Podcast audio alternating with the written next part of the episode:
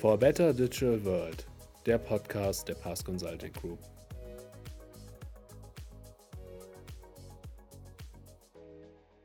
Und damit willkommen zu einer weiteren Ausgabe unseres Podcasts.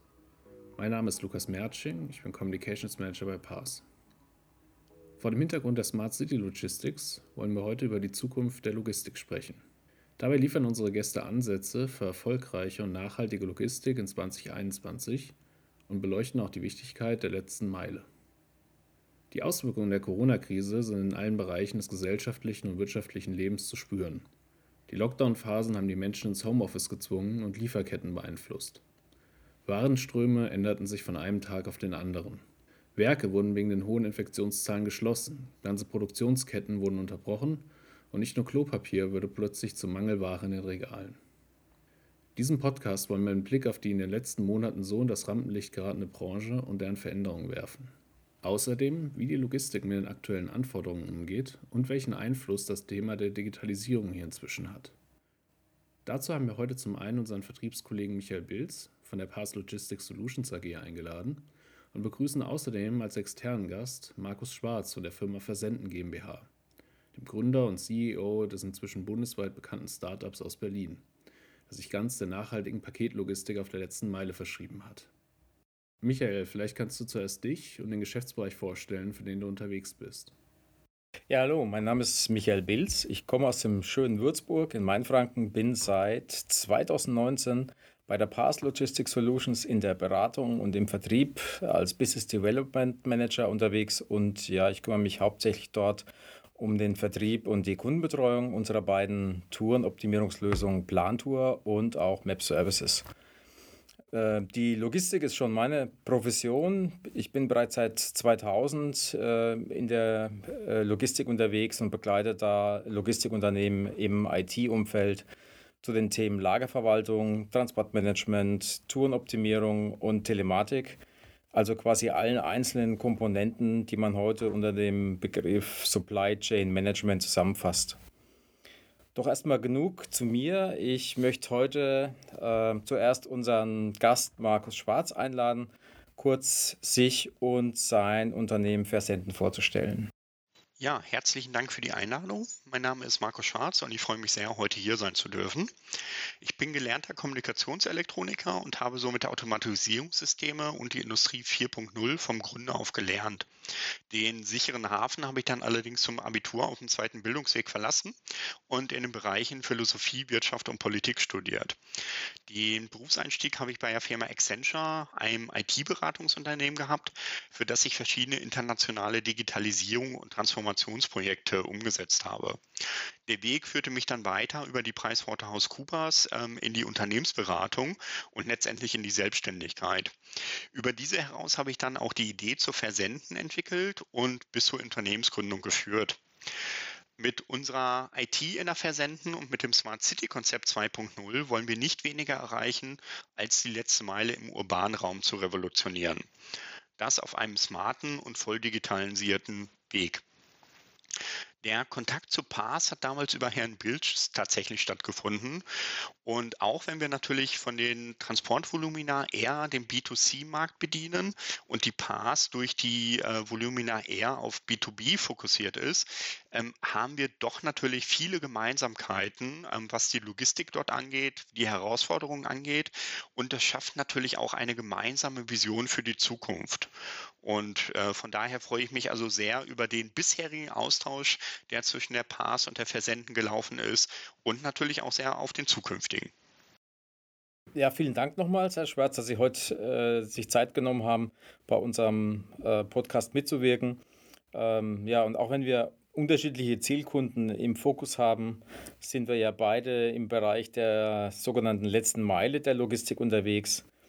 Ähm, Im PAS Geschäftsbereich Logistik unterstützen wir überwiegend Unternehmen mit eigener Logistik bei der Digitalisierung von Versand- und Dispositionsprozessen. In der Regel sind das Industrie-, Produktions- ähm, und Dienstleistungsunternehmen mit eigenem Fuhrpark, aber wir haben auch Kunden, die für ihren Versand externe Transportdienstleister verwenden, setzen unsere Lösungen ein. Wir unterstützen dabei zum einen mit unseren IT-Lösungen Plantour und Map Services bei der Aufgabenstellung, Aufträge und Touren möglichst effizient und klimaschonend zu verplanen und vorhandene Transportkapazitäten bestmöglich auszunutzen. Plantour oder Map Services werden dabei äh, entweder als lokale Anwendung in der IT-Infrastruktur des Kunden oder direkt im Web als Cloud-Lösung eingesetzt. Mit diesem Geschäftsmodell können wir sowohl eine bei Bedarf eine sehr schnelle Einführung als auch einen sehr kundenindividuellen Einsatz sicherstellen. Auf der anderen Seite sind wir aber auch ein klassischer Projektrealisierer und äh, können mit unserem Know-how und unserem Zugriff auf die uns dafür zur Verfügung stehenden Entwicklungskapazitäten der PAS-Gruppe individuelle Projekte mit logistischem Hintergrund realisieren und umsetzen. So haben wir zum Beispiel für die Deutsche Post, für deren Briefverteilzentren eine Lösung entwickelt und betreuen deren permanente Weiterentwicklung. Oder wir setzen Komponenten unserer Cloud-Lösung für unser neuestes Projekt zur Unterstützung des lokalen Einzelhandels ein. Das ist ein umfangreiches Thema, das stellen wir sicher einmal bei einer der nächsten Podcast-Folgen vor. Mehr Infos zu unseren Lösungen und äh, Projekten gibt es übrigens auf meinem LinkedIn-Profil ähm, unserem Passblog oder unserer Website unter der Rubrik Logistik. Doch zurück jetzt nochmal zu unserem heutigen Gast. Ähm, Herrn Schwarz habe ich ja bereits im, muss nachdenken, September 2019 im Rahmen meines äh, damaligen Besuchs in Berlin kennengelernt. Ähm, damals ist er noch mit seinem Start-up Versenden noch mitten äh, in den Geburtswehen gewesen. Wir haben uns damals über das Thema der Optimierung der letzten Meile ausgetauscht und ich war ziemlich schnell von seiner alternativen Idee einer nachhaltigen Paketzustellung begeistert. Vielleicht können Sie ja unseren Hörern nochmal die wesentliche Idee von Versenden vorstellen. Ja, sehr gerne. Ähm, Im Kern geht es darum, äh, speziell diesen komplexen Fahrtwegeraum in der Stadt äh, zu entschlacken. Das heißt, es wird eine Warensendung erstmal abstrakt gesprochen von A nach B zugestellt. Äh, und die erste Idee war, das für den Cap-Markt zu machen. Also beim klassischen Online-Händler bestelle ich mir jetzt ein paar neue Schuhe ähm, und das muss irgendwo den Weg an meine Haustür finden. So, die bestehende Lösung der großen Cap Carrier, die sind, glaube ich, allen bekannt äh, mit allen Vor- und Nachteilen. Das ist äh, äh, auch nochmal ein anderes Thema. Äh, und genau diesen Service äh, wollen wir mit Versenden auf ein neues Level heben. Das heißt, wir geben dort nicht einfach nur mehr Kapazität rein, sondern wir stellen dort ein ganz neues Logistikkonzept dem Markt zur Verfügung. Äh, wie sieht dieses aus? Im Kern sind wir ein IT-Unternehmen. Das heißt, ähm, wenn ich als ähm, Käufer jetzt im Online-Shop dieses Paar Schuhe mir ausgesucht habe, ich gehe in den Checkout, äh, dann kann ich nicht nur sehr komfortabel mit einem Klick die Bezahlung tätigen, sondern ich sehe auch schon beim Auswahl der Versanddienstleister, so wäre ich dann Versenden anwähle, einen Terminkalender, wo ich die Tage heute, morgen, übermorgen beliebig durchklicken kann und ich kann mir dort ein direkten Zeitfenster auswählen. Das heißt, mit Abschluss des Kaufes weiß ich nicht nur, was ich gekauft habe, wie ich es bezahlt habe, sondern auch, wann der Kurier in einem Zwei-Stunden-Zeitfenster, was ich wähle, ähm, vor der Haustür sein wird. Und das Zeitfenster garantieren wir, ähm, dass das auch so funktioniert. Was tun wir dafür, damit wir das überhaupt garantieren können?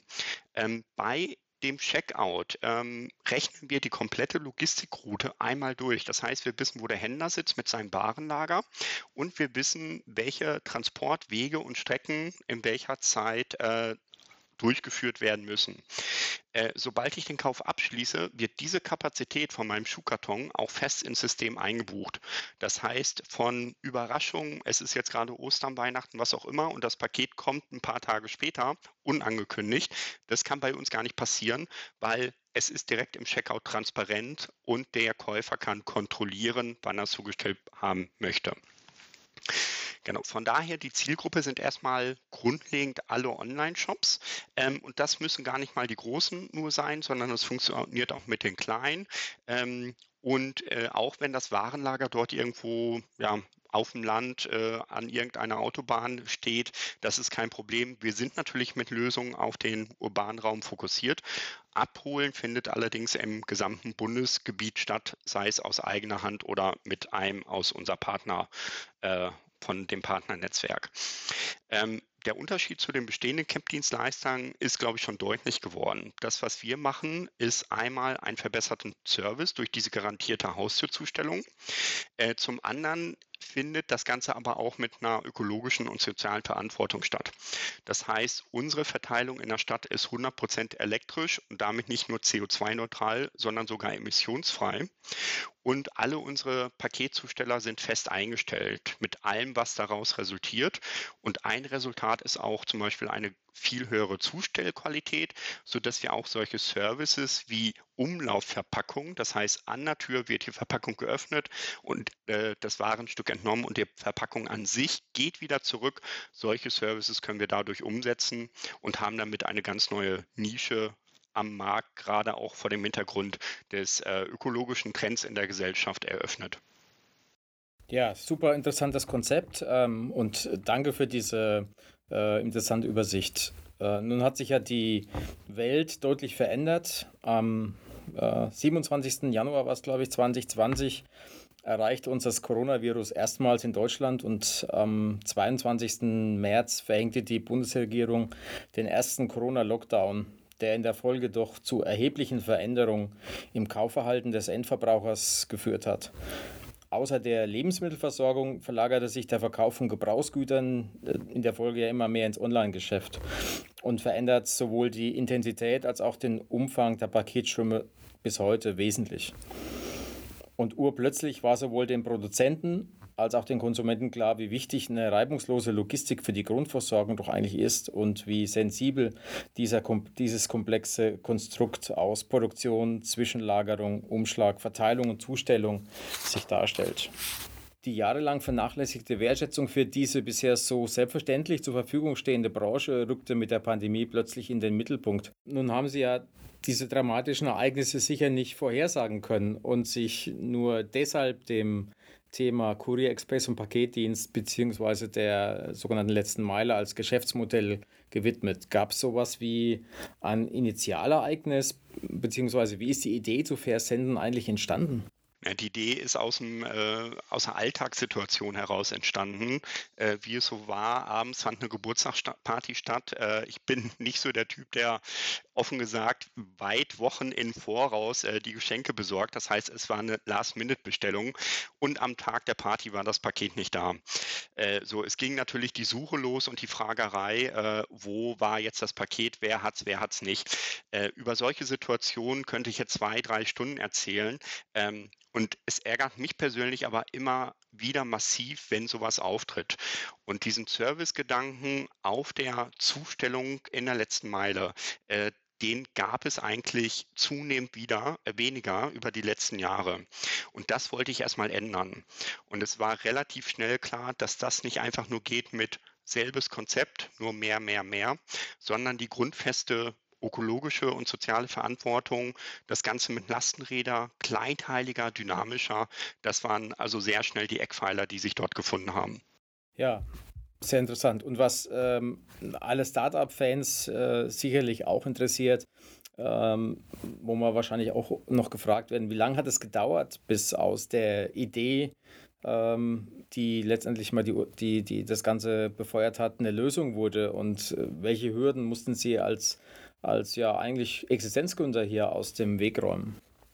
Ja, also die initiale Idee vor gut vier, viereinhalb Jahren war, wie gesagt, so dieses Ereignis, ähm, wo ich angefangen hatte, mich mit der Frage zu beschäftigen, warum machen das die großen CAP-Dienstleister nicht besser? Die haben alle möglichen Ressourcen, die haben Geld, die haben Leute, die haben das Volumen, die haben die Infrastruktur. Es ist doch so einfach. Ich habe dann natürlich äh, so als Hobby heraus diese Frage was ist denn so einfach? Was müsste denn konkret äh, getan werden? Habe ich weiterentwickelt. Ähm, und ähm, so formte sich dann erstmal über Monate mit sehr wenig äh, Gedankenzeit dort auch ähm, dieses Konzept. Ähm, als es dann irgendwie so nach eineinhalb Jahren stand, war mir auch klar, na, die großen CAP-Dienstleister, die werden das nicht in der Fläche umsetzen. Ja, die ersten Tests mit Lastenräder, die sind äh, meines Wissens 2004 bereits erfolgt in Hamburg. Ähm, seitdem hat sich da was die flächendeckende Skalierung angeht, wenig getan. Wir sehen sehr, sehr viele Showcases, das ist ohne Frage so. Ähm, und äh, wir haben also gesagt, äh, oder ich persönlich habe gesagt, nein, das kann so nicht gehen, das kann nur ein Startup machen. Mittlerweile war ich mit der Idee aber dann so emotional verheiratet, dass ich gesagt habe, bevor ich das irgendwem anders übergebe, mache ich das selber. Ähm, und dann gab es immer wieder Meilensteine von ich nehme jetzt das erste Geld in die Hand, um eine erste Analyse zu beauftragen, äh, bis hin, ich nehme jetzt richtig Geld in die Hand, äh, um dieses IT-System zu bauen. Und auch die Entwicklung hat natürlich etliche Monate ähm, ja, verbraucht.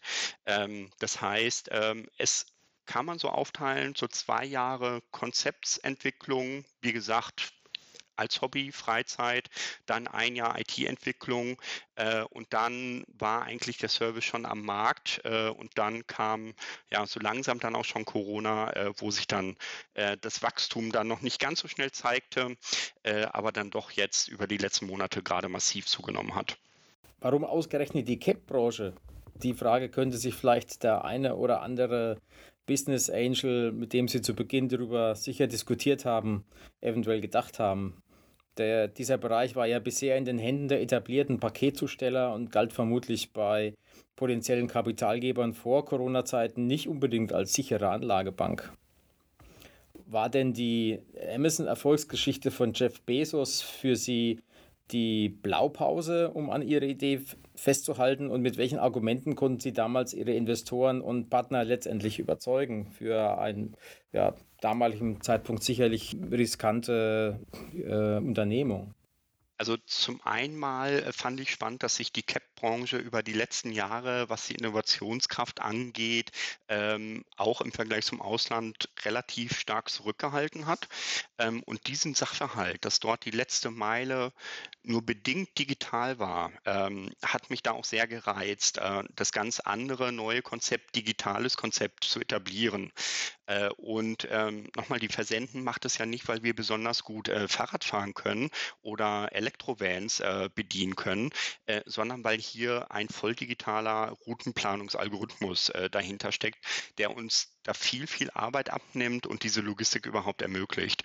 Ähm, und solche Bestrebungen ähm, habe ich in der CAP-Branche nicht ansatzweise gesehen und sind auch bis heute ja, hier und da vielleicht zu erkennen, aber in dieser Konsequenz und äh, Breite sowie auch Tiefe der Wertschöpfungskette bislang einzigartig. Und das ist natürlich für Investoren ähm, der Markt ist riesig und wenn dann so ein Schub durch die Digitalisierung dort Einzug erhalten kann, dann ist das natürlich für jeden Investor ähm, ein, ein Türöffner, der da sehr, sehr gerne hinhört.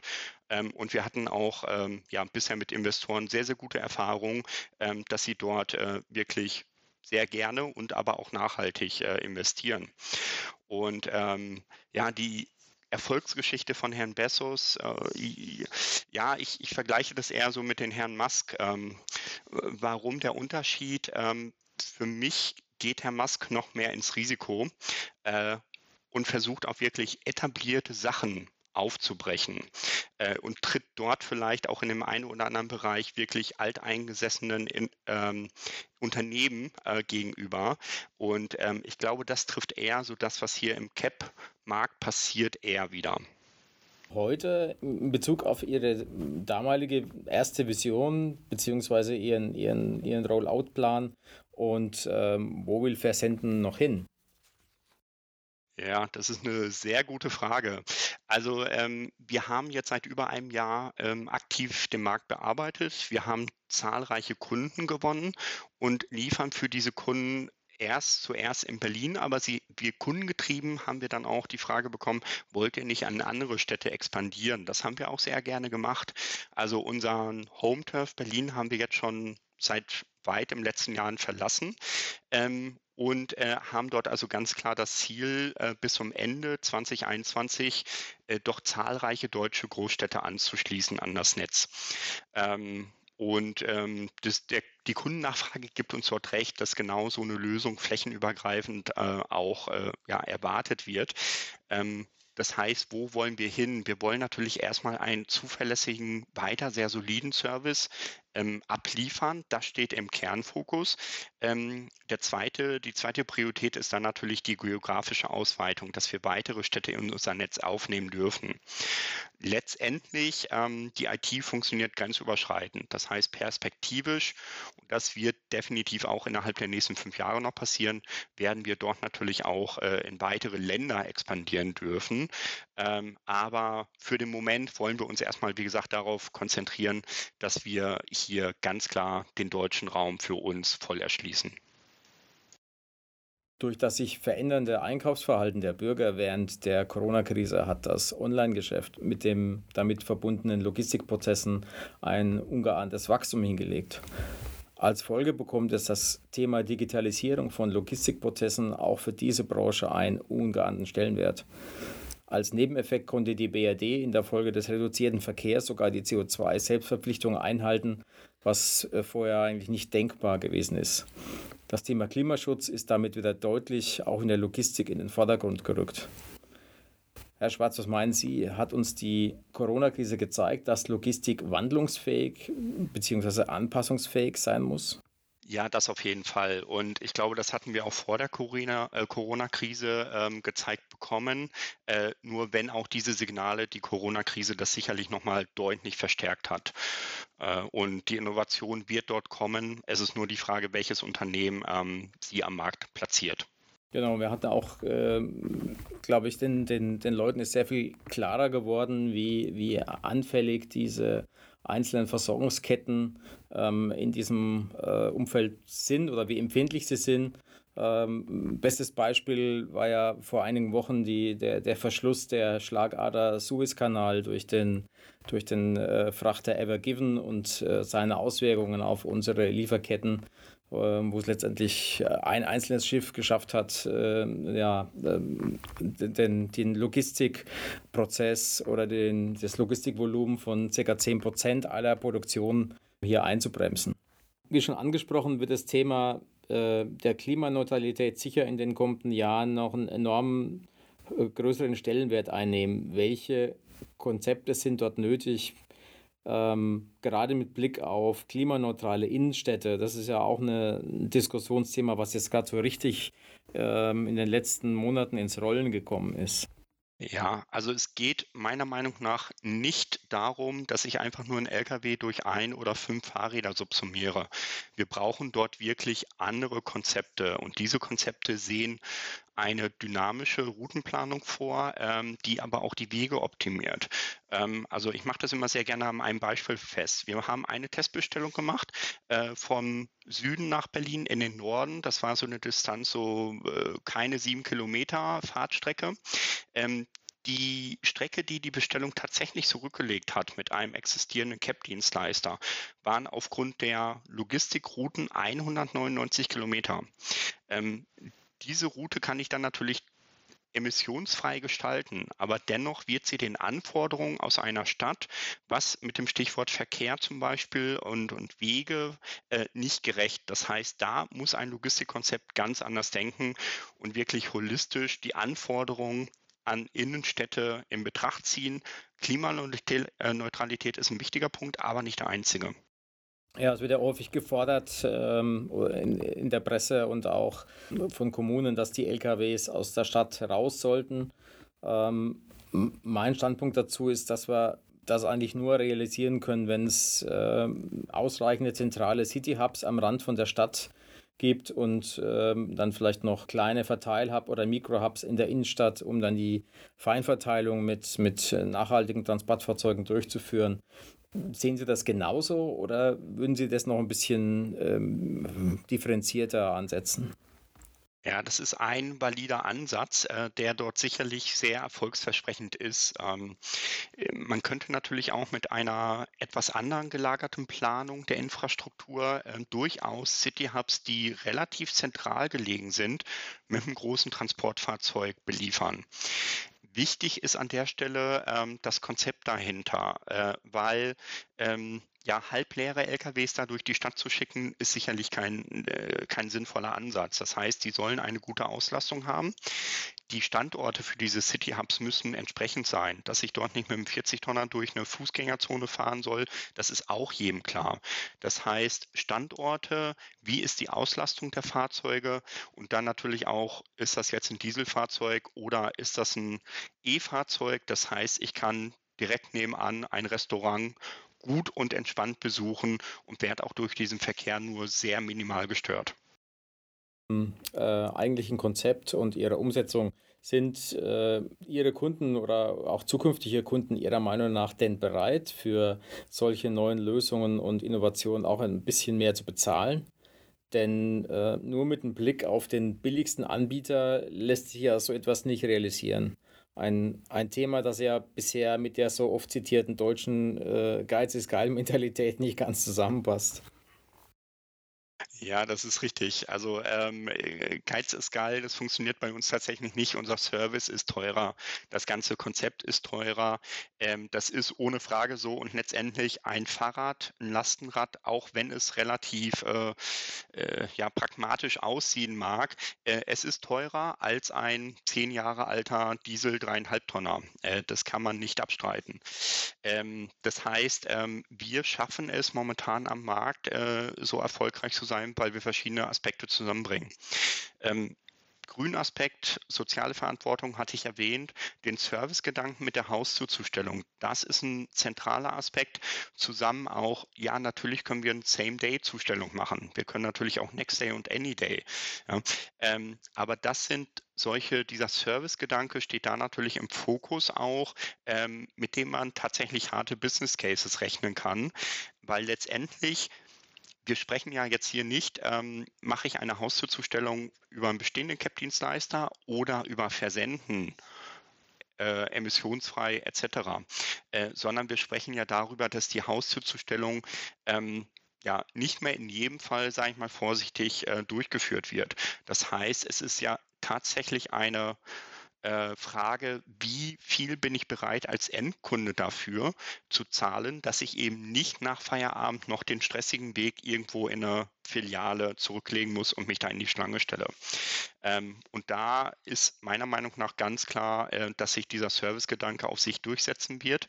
Ähm, und da gibt es ja auch schon verschiedene Studien zu, die sagen, es geht teilweise bis zu drei Euro, wo der Versand mehr entlohnt werden würde durch den Konsumenten, um diese, äh, diesen Service tatsächlich zu haben.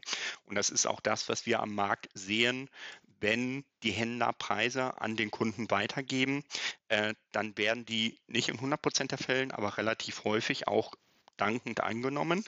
Äh, und der Händler selber hätte sogar noch ein Interesse, zumindest einen Teil der Kosten selber zu ähm, tragen, weil er sich über die Vorteile natürlich auch nochmal ja, tatsächlich einen Konkurrenzvorteil gegen anderen Online-Händlern dort ähm, einkaufen kann.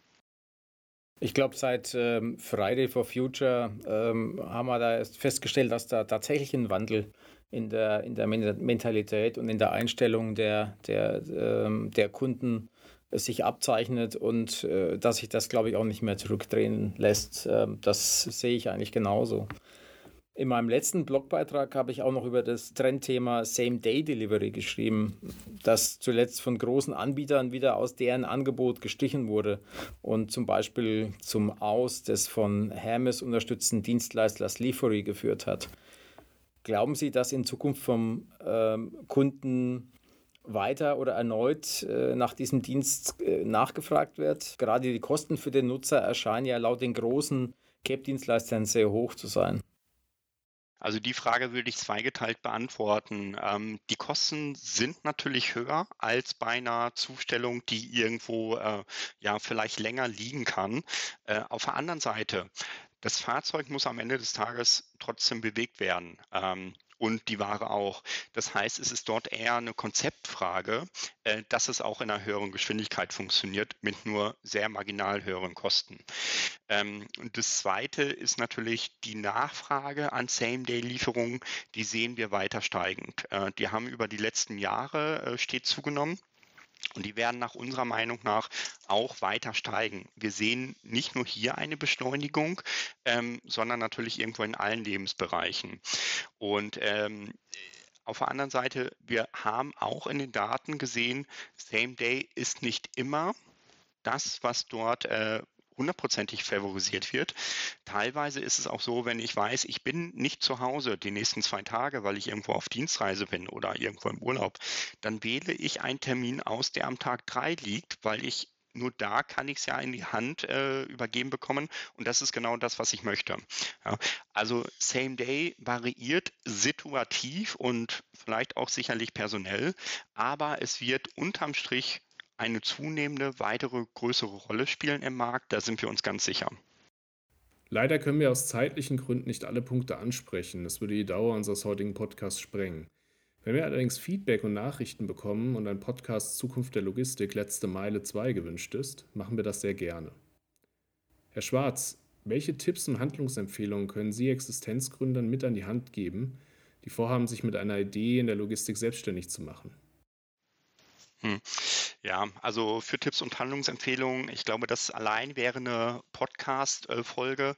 Ich versuche es auf den Punkt zu bringen. Das gilt, glaube ich, für alle Existenzgründer.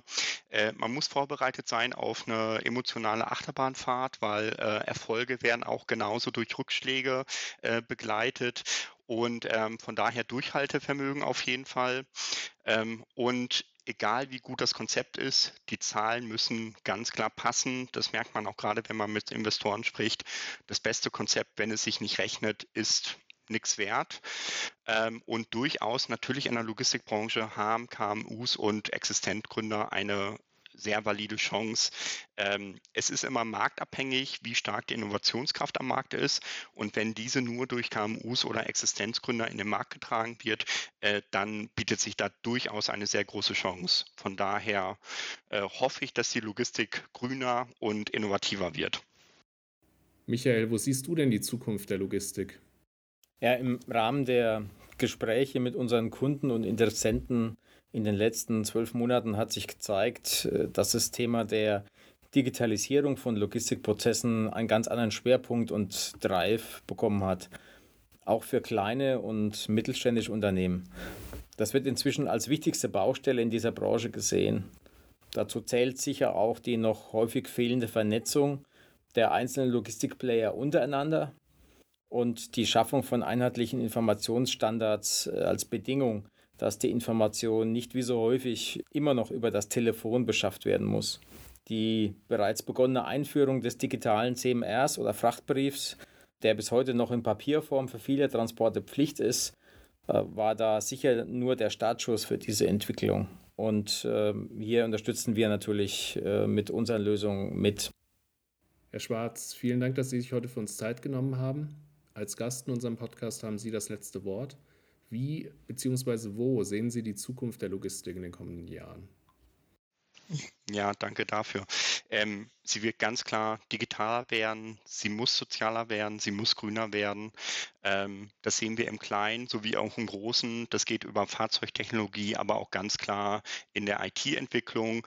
Ähm, digitalere Lösungen, vernetztere Lösungen, völlig unabhängig von der Technologie, sei es KI, sei es Blockchain. Das sind natürlich nur einige der Schlagwörter, die die Logistik in der Zukunft begleiten wird. Ähm, und äh, ja, ich freue mich sehr auf diese Entwicklung. Es ist eine sehr, sehr spannende Zeit aktuell und äh, für gewiss, es wird noch sehr viel spannender.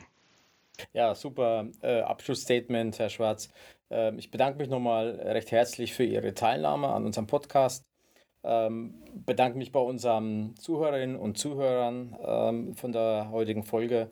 Bleiben Sie gesund und bis bald. Dankeschön, bis bald.